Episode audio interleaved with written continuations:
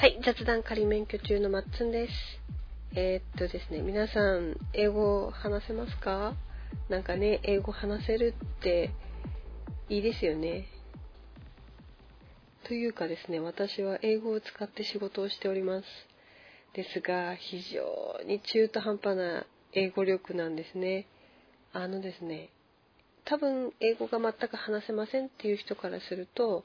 あ英語話せるじゃんって言われるんですけれども、英語が話せる人からすると、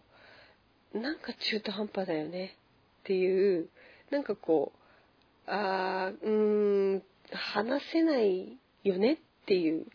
感じです。なので、あの、もうすごく本当自分でも感じてるこの中途半端さ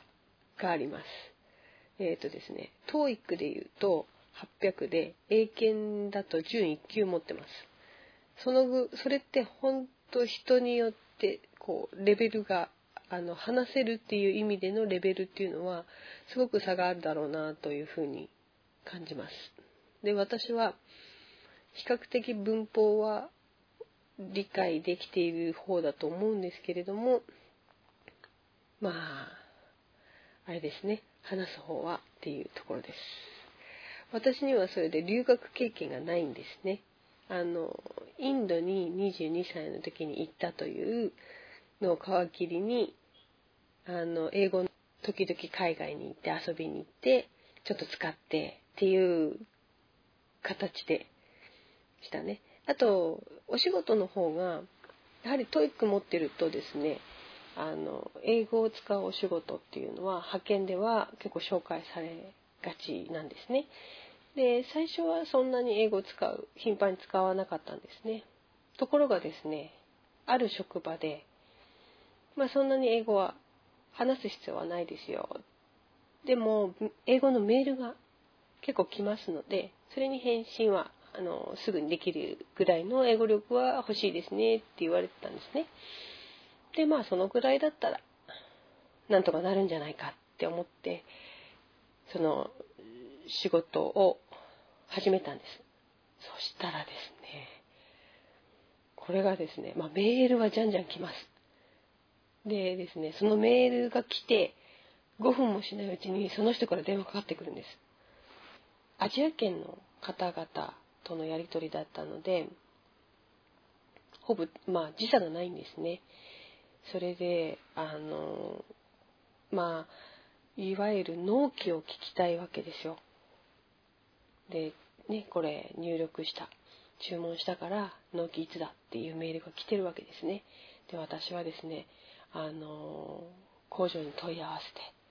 て、で、その納期回答を待ってるわけですよ。なので、すぐに返事はできないんですね。で、その間にですね、電話がかかってきちゃうんです。英語の電話が。で、もうね、何言ってるかわかんないです。本当に。あの、シンガポールの方からの英語は特にわからなかったです。あの、シンガポールの人が話す英語っていうのは、あのですね、シングリッシュと呼ばれていて、中国語なまりの英語みたいな感じで、非常に独特な英語なんですね。あの、ジャングリッシュって言われるぐらいに日本人の英語も独特だってね、外国の方から言われますけれども、それと多分同じような感覚だと思います。うん。まあ、そんな感じでですね、英語の電話を取るのが非常に苦痛で怖いし、かかってきたらもうすぐに、あの、メール返すから待ってて、みたいなのを、それだけ準備して、かかってきたら全てそれで返すっていう、相手が何言ってるかわからないんだけれども、とりあえずそれを言うっていう感じで、あの、はい、対応してましたし、発音も多分通じてないんじゃないかな。私が言ったことに対しても、しばらく英語で何か言ってましたから、多分分かっ、私の英語が通じないから、たくさん何かいろんなことを言ってきて、諦めて電話を置いて、またメールが来るんですよ。その人から。もうね、本当に、で、その人だけじゃないので、まあ、いろんなね、国から英語のメールが入ってくる。でそれに対応して電話がかかってきてる感じですかね。もうねここの職場きついなって本当思いました。ただその時はですねなんとかなんとかしようっていう気持ちがの方が強かったのでなんとかしよう。どうしたらいいかなって思ってちょうど同じ職場で外国人の女性がいましてその外国人の女性が従業員のために英会話のレッスンをしてたんです。で私もそれに参加したいって思ったんです。ですがそのレッスンは午後1時からだったかな。お昼食べた後直後に始まるレッスンでその時間は非常に忙しい時間帯でとても私席外すことができなかったんです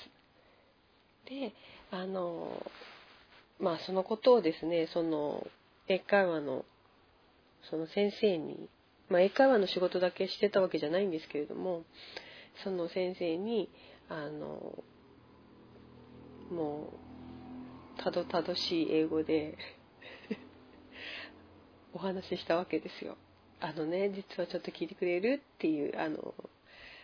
ことで話したら、あの、それだったら協力するよって言ってくれて、一緒にランチしようよって言ってくれたんですよ。週に1回でも2回でもランチして、そこで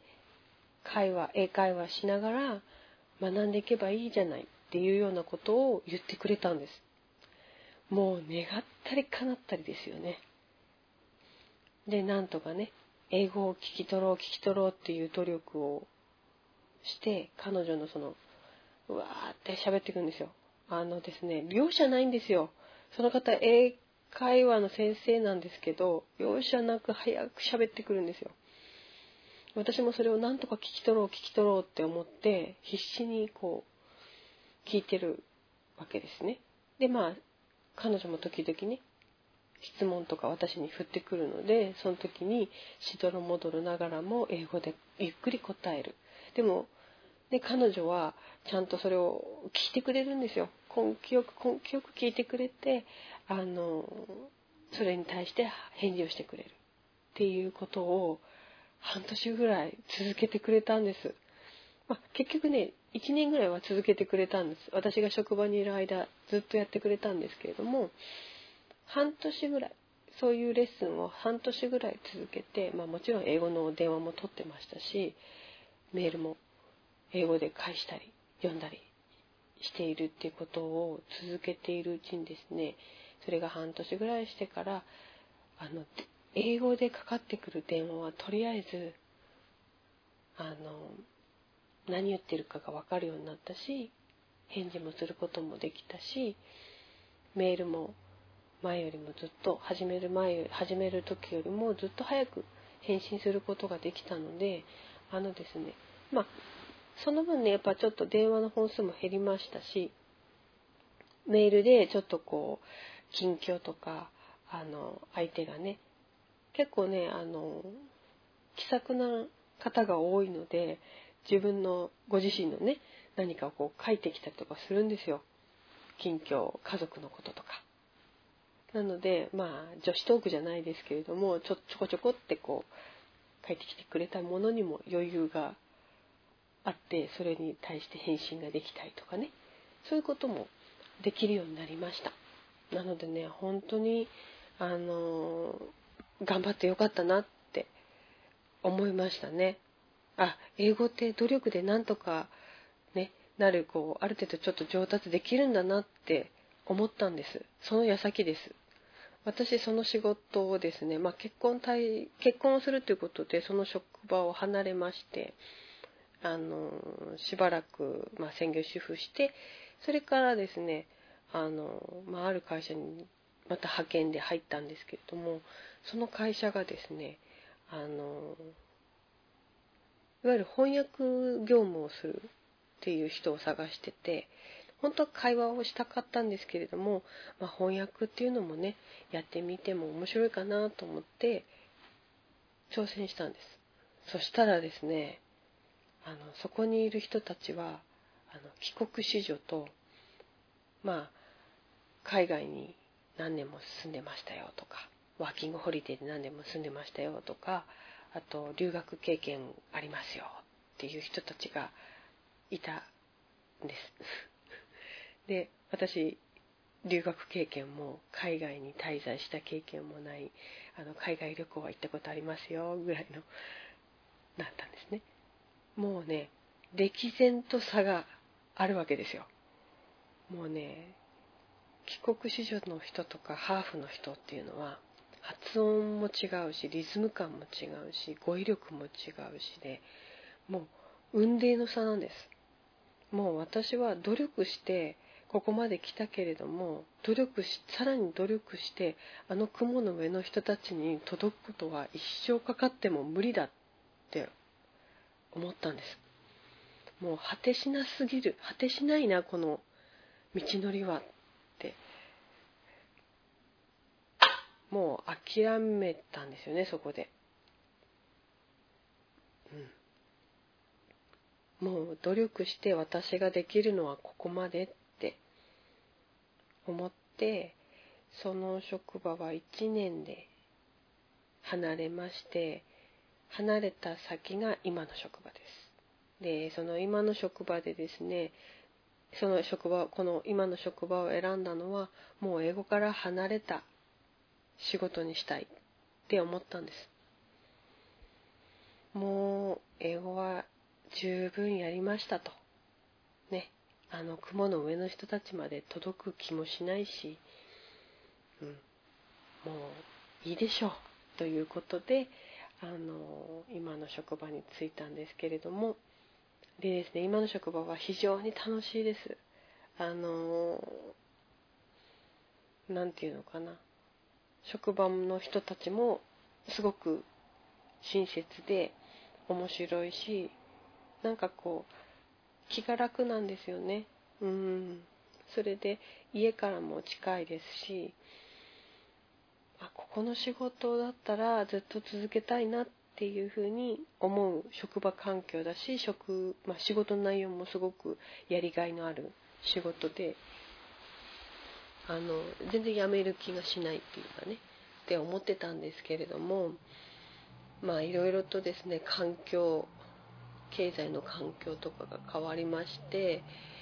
えっ、ー、とですね英語のお仕事が回ってくるようになったんですよ。まあ多少はやってたんですけれども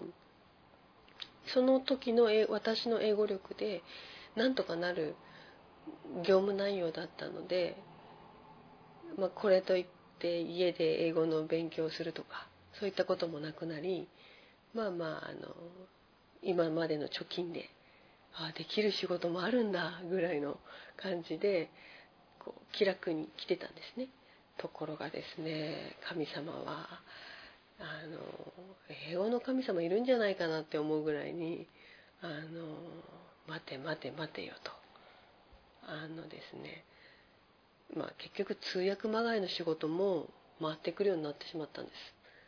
何て言うんですかね。英語ができるってことは通訳もできるでしょうみたいな。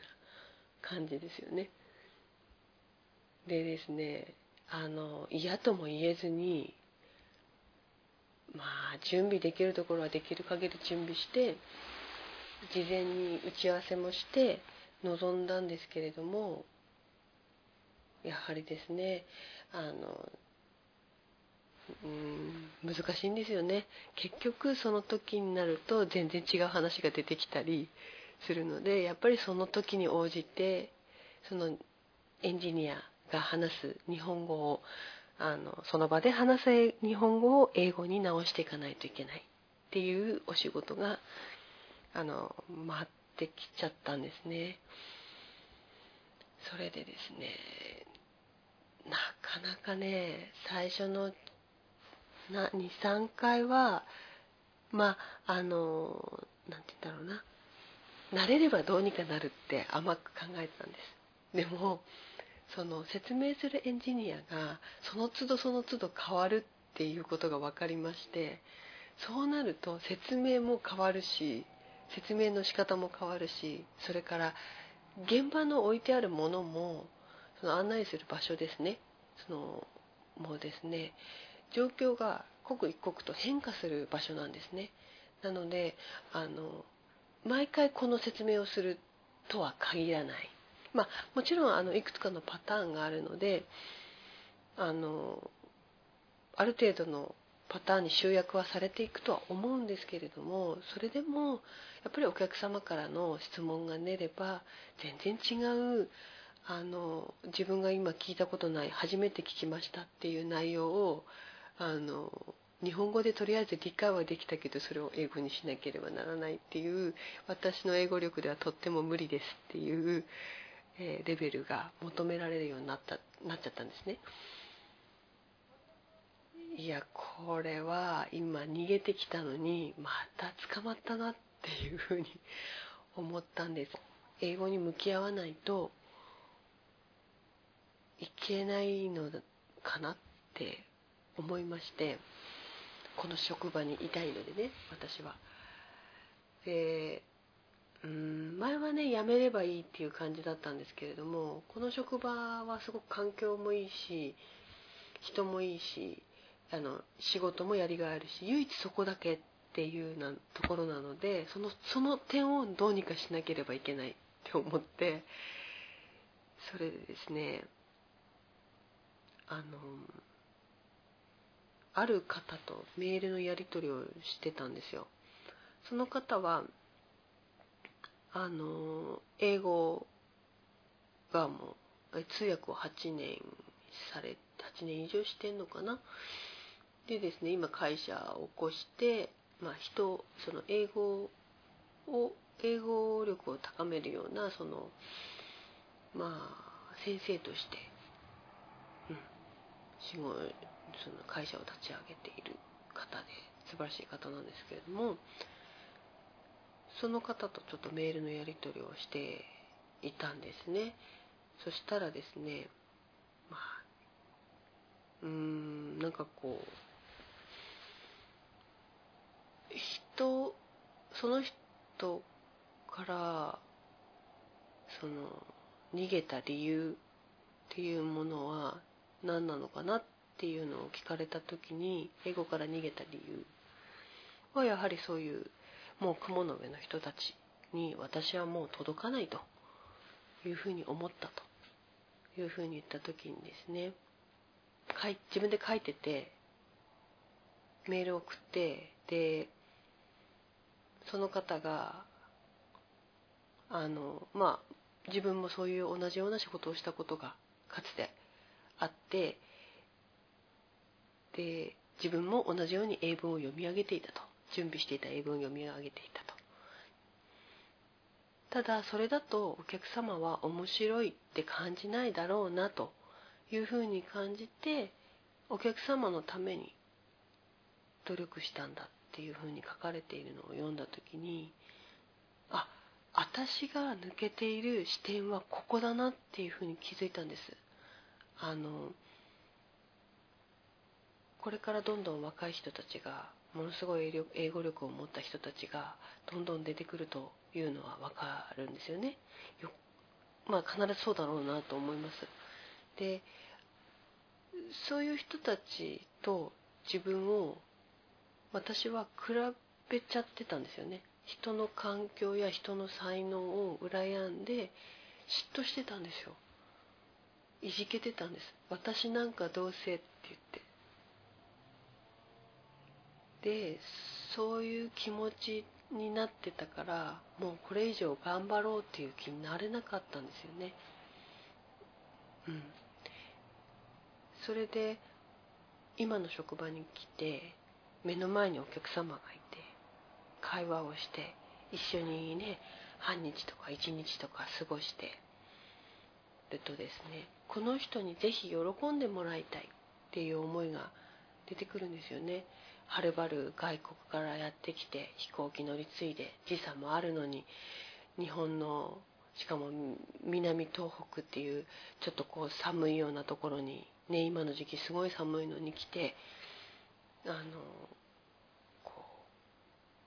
うね企業の説明や歴史を聞いてそして現場を見学する、ね、そのツアーが少しでも楽しければいいなってで喜んでもらえたらいいなっていうふうに思えた時になんかこうそういう嫉妬とかあ私なんかどうせっていう気持ちがふっとなくなったんですよね。この人の喜んでくれる顔が見れるんだったら自分が今できることをしようっていうふうに思えたんですよ。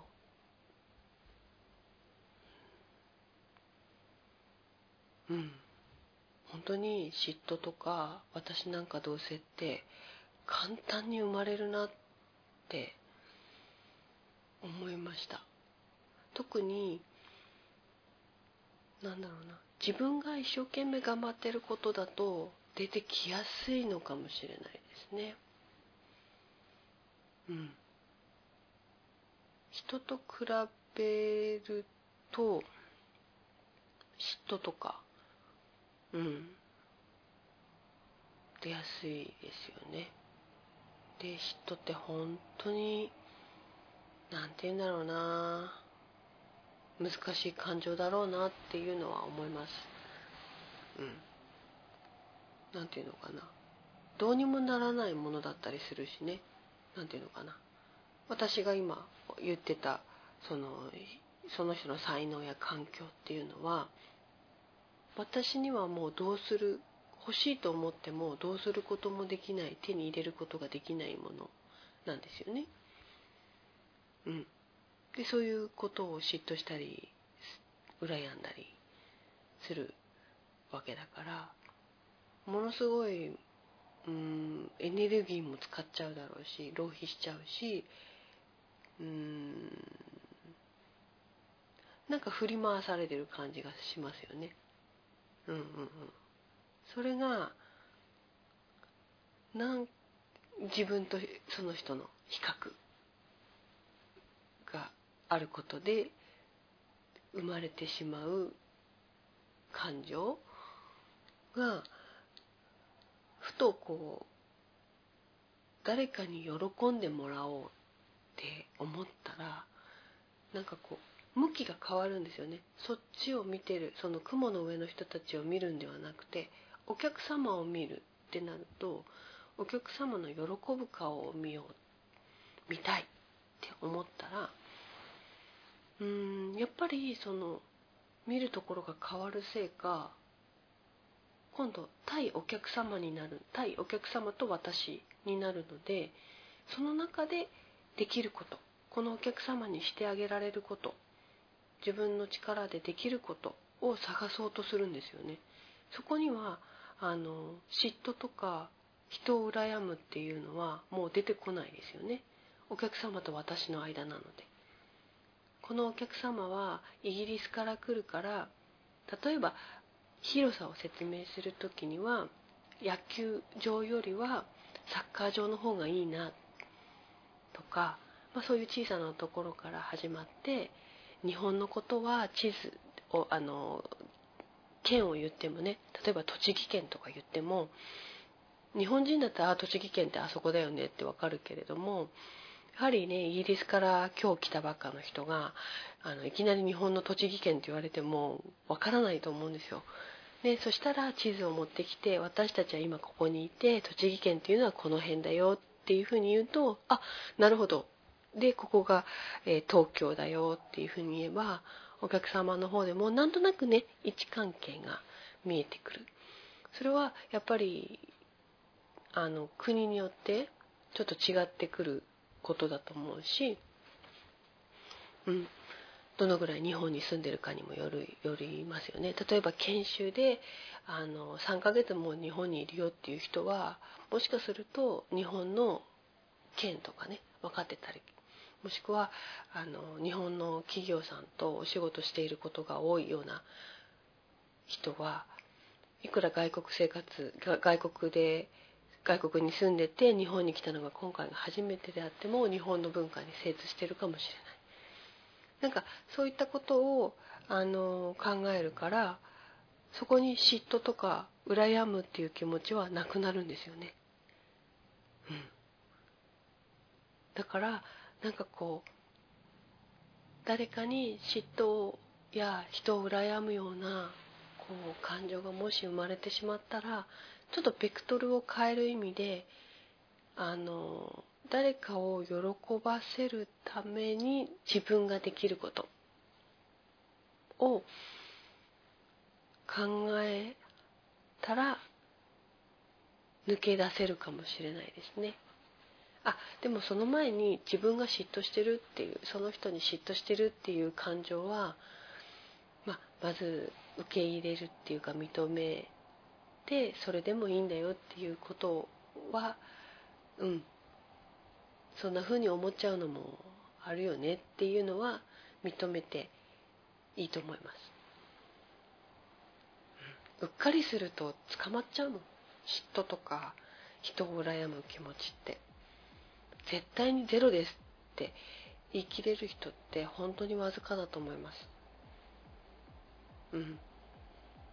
だからふわっとこう捕まっちゃうと思うのでうん、それをいち早く自分があ私今捕まっちゃったなっていうふうに思えればすぐにそれを認めてでちょっとベクトルを変える人を喜ばせる方向に自分の気持ちを持っていければ少しこう、うん、視界が変わってくるかな苦しい気持ちから抜け出せるんじゃないかなって今回のことであの学びました。はい、雑談仮免許中マッツンでした。